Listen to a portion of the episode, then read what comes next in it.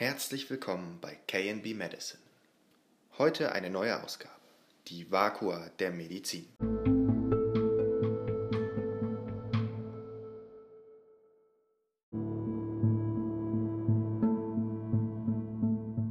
Vakua, was ist das eigentlich? Nun, Vakua ist die Mehrzahl von Vakuum. Heute wollen wir uns mit dem Vakuum in der Medizin beschäftigen. Wir wollen einmal kurz besprechen, was ist eigentlich ein Vakuum und wofür wird es in der Medizin angewandt. Was gibt es für interessante Möglichkeiten, die bereits seit 100 Jahren bestehen? Und wir haben sogar eine Expertin, einer der renommiertesten Vakuumverbandsfirmen heute bei uns, die uns ein paar Fragen dazu beantworten kann.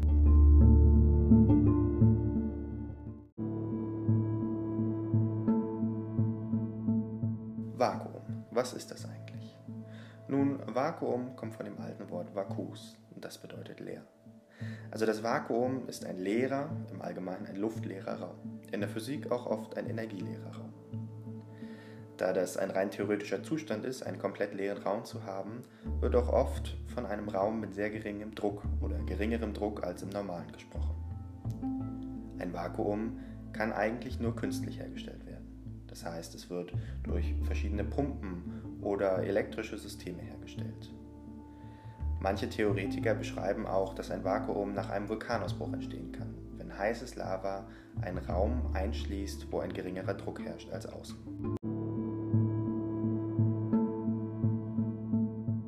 Und was passiert jetzt, wenn ein Körper in einem Vakuum ist, also ein Mensch? Nun ja, das hat verschiedene Auswirkungen auf uns.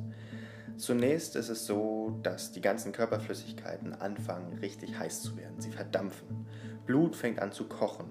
Die Lungen platzen, die Zellen platzen. Eigentlich kann man sagen, unser Körper quasi explodiert. Das Gehirn kriegt keinen Sauerstoff mehr. Wir können diesen Zustand einfach nicht überleben. Die Experten streiten sich, ob es jetzt 1,3 oder bis zu 5 Sekunden sind, die wir in einem Vakuum überleben könnten, aber es sind definitiv nicht viele. Also ist doch ein Vakuum eigentlich ziemlich gefährlich für den Menschen. Warum wollen wir das dann eigentlich in der Medizin, also der Lehre, wie wir Menschen irgendwie helfen, heilen und gesund machen können, einsetzen? Nun ja, wir wollen in der Medizin ja nicht den Menschen komplett in ein Vakuum bringen, sondern nur bestimmte Sachen mit Vakuum behandeln. Und dies tun wir eigentlich schon ziemlich lange, schon seit über 100 Jahren. Wir benutzen das Vakuum nämlich als Impotenzpumpe. Penispumpe.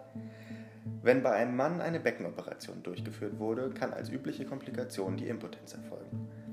Das ist etwas, was nicht so toll ist für den Mann. Deswegen versuchen viele Mediziner etwas dagegen zu tun.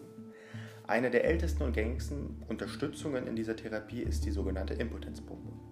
Dort wird mittels Vakuum, also mittels Unterdruck in dem Falle, ähm, die Impotenz und damit auch die Fähigkeit, wieder sexuelle Handlungen auszuführen, gestärkt und unterstützt. Dies können Patienten ambulant selbst durchführen und wird oft in ein Reha-Programm mit eingegliedert. Solche Pumpen gibt es übrigens schon ab ca. 300 Euro online zu kaufen. Eine weitere Möglichkeit der Anwendung ist die sogenannte Vakuumentbindung. Dort wird bei der natürlichen Geburt eines Kindes von der Frau eine Vakuumsaugglocke mitgenommen, um die Entbindung, die natürliche Entbindung zu unterstützen. Dies wird allerdings relativ selten angewandt, da die natürliche Entbindung heutzutage relativ reibungslos vonstatten geht. Andersherum eine sehr häufige Anwendungsmethode finden wir im OP, also wenn wir wieder die Menschen aufschneiden. Denn überall, wo wir Menschen aufschneiden, kommt auch Blut zutage und das Blut, das muss irgendwo hin. Und wir haben im OP dafür ganz tolle Saugapparate. Und eigentlich alle Sauger, egal ob es für, für Blut oder für irgendwelche Sekrete sind, die wir im OP einsetzen, basieren auf dem Vakuumsystem. Das heißt, es wird durch eine Pumpe ein Unterdruck erzeugt und damit kann das Blut auch über eine längere Strecke in einen passenden Behälter gesaugt werden. Das war aber noch nicht alles. Es gibt noch eine weitere sehr attraktive Art, das Vakuum in der Medizin einzusetzen. Es gibt sogenannte Vakuumwundverbände. Da gibt es ganz verschiedene Arten. Ich weiß das auch noch nicht so ganz. Aber ich kann euch sagen, wir haben heute eine Expertin bei uns zu Gast. Die wird uns nachher alle Fragen zu den sogenannten Wundverbänden mit Vakuum beantworten. Was es dort für Methoden gibt, wie viel das Ganze kostet, was es für Komplikationen geben kann und wer eigentlich davon profitiert. Ist das nicht toll? Noch eine weitere Methode in der Medizin ist die sogenannte Thoraxdrainage. Was ist eigentlich eine Thoraxdrainage? Nun, eine Thoraxdrainage ist eigentlich ein Schlauch, den wir irgendwie in den Brustkorb einlegen, so zwischen Brustkorb und Lunge, um dort äh, eventuell vorhandene Luft oder Flüssigkeiten abzusaugen. Das macht man, wenn die Lunge sozusagen in sich zusammenfällt. Dann kann sie sich nämlich nicht komplett füllen und wir können nicht mehr richtig atmen und das kann ziemlich große Probleme für den Körper bedeuten. Und früher hat man dort auch einen Schlauch reingelegt, aber nicht eine Pumpe ran gemacht, sondern irgendwie mit so Wasserschlössern und verschiedenen komplizierten Systemen und riesigen Kästen gearbeitet. Heutzutage ist das einfach eine kleine Pumpe, die einen Unterdruck erzeugt. Damit kann sich die Lunge wieder voll entfalten und jegliches Sekret, was dort irgendwie entsteht, wird abgesaugt. Das ist auch so eine voll coole Variante.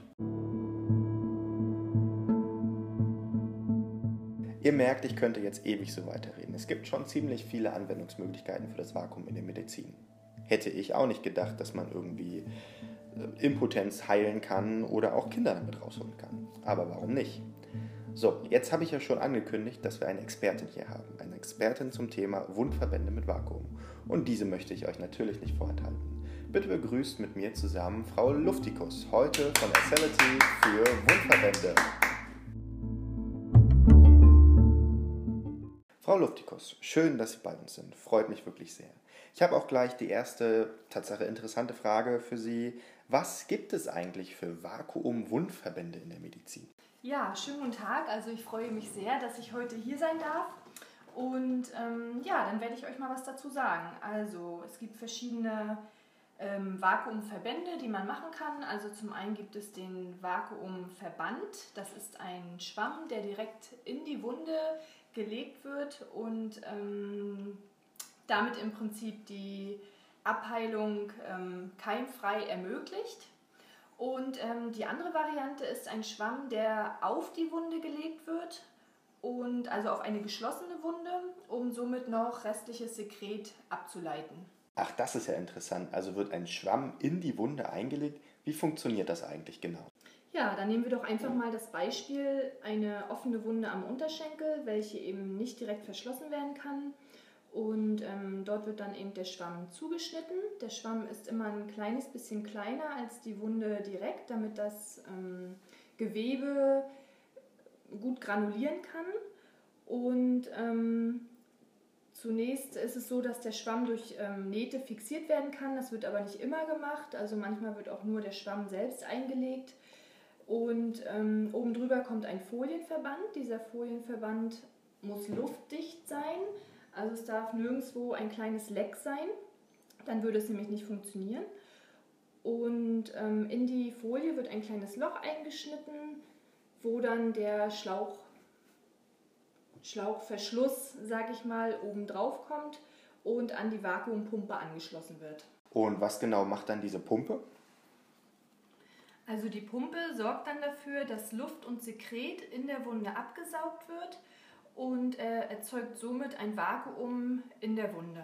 Okay, also ein Schwamm in einer Wunde. Das klingt ja schon recht kompliziert und irgendwie auch nach OP. Wie lange dauert denn so eine Therapie mit einer Vakuumpumpe?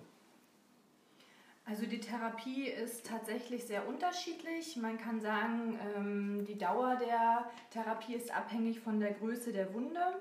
Und äh, es kann schon mal angefangen bei zehn Tagen auch bis zu zehn Wochen dauern. Und ähm, die, es besteht aber auch die Möglichkeit, diese Therapie ambulant durchzuführen. Oft ist es aber so, dass die Patienten tatsächlich stationär in Behandlung sind. Ähm, ja, weil es einfach besser ist, die Patienten dann zu überwachen, weil eben auch ein, ein regelmäßiger Wechsel erfolgen muss dieses Verbandes. Und ja, so, sag mal so circa alle fünf Tage muss der Schwamm gewechselt werden. Dies erfolgt eben auch immer im OP unter sterilen Bedingungen. Und ähm, dann ist es einfach besser, wenn die Patienten vor Ort sind. Man kann sich auch regelmäßig die Verbände anschauen, man kann regelmäßig die Pumpen kontrollieren, gucken, ob eben noch alles dicht ist oder es irgendwo ein kleines Leck gibt. Und ähm, tatsächlich muss man aber sagen, dass diese Wackverbände sehr kostenintensiv sind und es äh, natürlich einfacher wäre, einen konventionellen Verband zu machen. Aber es ist natürlich für die Heilung der Wunde ähm, viel besser, es mit einem Vakuumverband zu machen.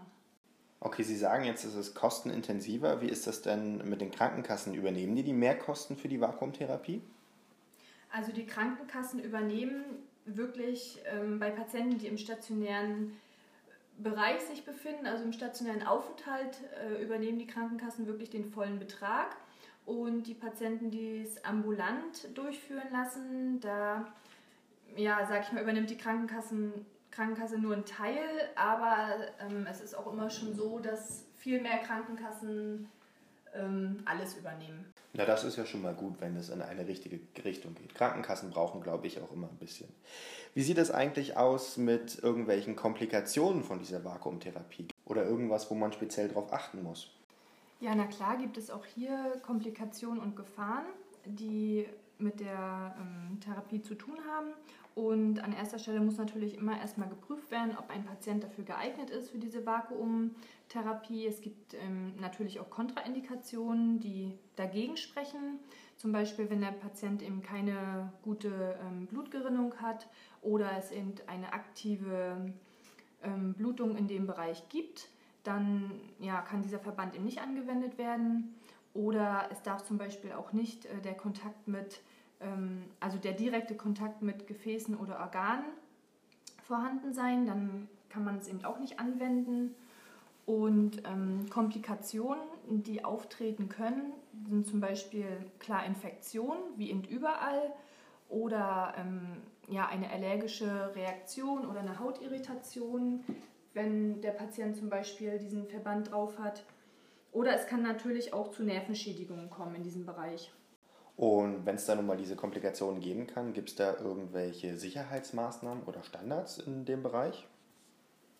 Also das Gute, was ich ja vorhin auch schon gesagt habe, ist wirklich, wenn der Patient sich in einem stationären Aufenthalt befindet, dass die ähm, also dass das Pflegepersonal eben immer einen guten Blick drauf hat und sich jeden Tag davon überzeugen kann, dass eben die Pumpe, noch gut funktioniert. Und ähm, ansonsten für irgendwelche Nervenschädigungen gibt es jetzt kein Vorwarnsignal, aber wenn zum Beispiel sich ein Leck in der Folie befindet, also zum Beispiel Luft äh, eindringt, dann zeigt das die Pumpe schon an oder eben auch wenn der Behälter mit ähm, Sekret äh, voll ist, dann würde die Pumpe auch Alarm geben. Also gibt es verschiedene Alarmsysteme, das ist doch gut. Also der Vakuumverband scheint ja schon eine klasse Sache zu sein, aber Sie sagen, es geht nicht für alle Patienten. Gibt es denn irgendwelche Alternativen zu dem System? Ja, die Alternative zu dem Vakuumverband ist natürlich nur der konventionelle Wundverband, aber auch hier ist das äh, Wunschmanagement ja in den letzten Jahren wirklich um einiges gewachsen und ähm, es gibt schon sehr moderne Wundauflagen, die eben auch ja, die Heilung ähm, beschleunigen. Okay, vielen Dank, Frau Luftikus. Schön, dass Sie hier waren. Ich glaube, Sie haben einige unserer Fragen sehr gut beantworten können. Falls es noch Fragen von unseren Zuhörern gibt, können die diese natürlich äh, online stellen. Und ich glaube, Sie stehen auch noch ein Weilchen zur Verfügung, diese zu beantworten, richtig? Ja, sehr gerne. Wunderbar, vielen Dank. So, liebe Zuhörerinnen und Zuhörer, wir haben einiges heute über das Vakuum erfahren. Das Vakuum ist für den Menschen sehr gefährlich. Wenn wir drin sind, sterben wir binnen Sekunden, wir explodieren quasi. Äh, kleiner Funfact am Rande: andere Lebewesen, wie zum Beispiel Bakterien und Sporen, können im Vakuum ohne weiteres überleben. Das heißt, wenn wir uns jetzt denken, oh cool, wir sind zwar im, äh, im Vakuum und packen alle Sachen ins Vakuum, dann sind alles, ist alles tot. Falsch gedacht. Äh, die bösen kleinen Viecher, die uns krank machen, bleiben am Leben. Aber ja, das ist ein anderes Thema. Wir haben heute ganz viel gelernt. Äh, man kann Impotenz mit Vakuum behandeln. Es gibt ganz viele Saugsysteme in der Medizin, die auch auf Vakuum basieren. Und es gibt total abgefahrene Verbandssysteme, wo irgendwie eine Pumpe angeschlossen wird und in einer Wunde, also im Prinzip, wo man aufgeschnitten hat und so ein Schwamm drin ist, ein Vakuum herrscht. Faszinierend. Was bedeutet das jetzt für uns? Äh, für uns bedeutet das, Vakuum ist faszinierend, Vakuum ist toll und äh, in der Medizin Tatsache ganz schön weit verbreitet. Aber vielleicht als interessante Frage an Sie, wie ist das eigentlich mit der Nachhaltigkeit? Kann man ein Vakuum einfach so entsorgen? Also eigentlich in meinen Gedanken würde man einfach die Luft reinlassen und nicht rauslassen und dann hätte man es ja wieder. Andersrum müsste man bedenken, Vakuum wird immer künstlich erzeugt, es braucht Energie dafür. Was für Energie wird zur Vakuumerzeugung verwendet? Und wenn wir uns jetzt diese Pumpensysteme angucken, sind das ja fast alles Einmalmaterialien, die danach weggeschmissen werden. Gibt es dort vielleicht auch die Möglichkeit, das als äh, Mehrwegmaterial zu nehmen? Wie ist das mit Infektiosität? Kann man das alles unbedenklich verwenden? Und wie ist das auch mit der Verträglichkeit? Ich freue mich auf eure Kommentare und hoffe, dass ihr auch bei der nächsten Folge von KB Medicine wieder einschaltet.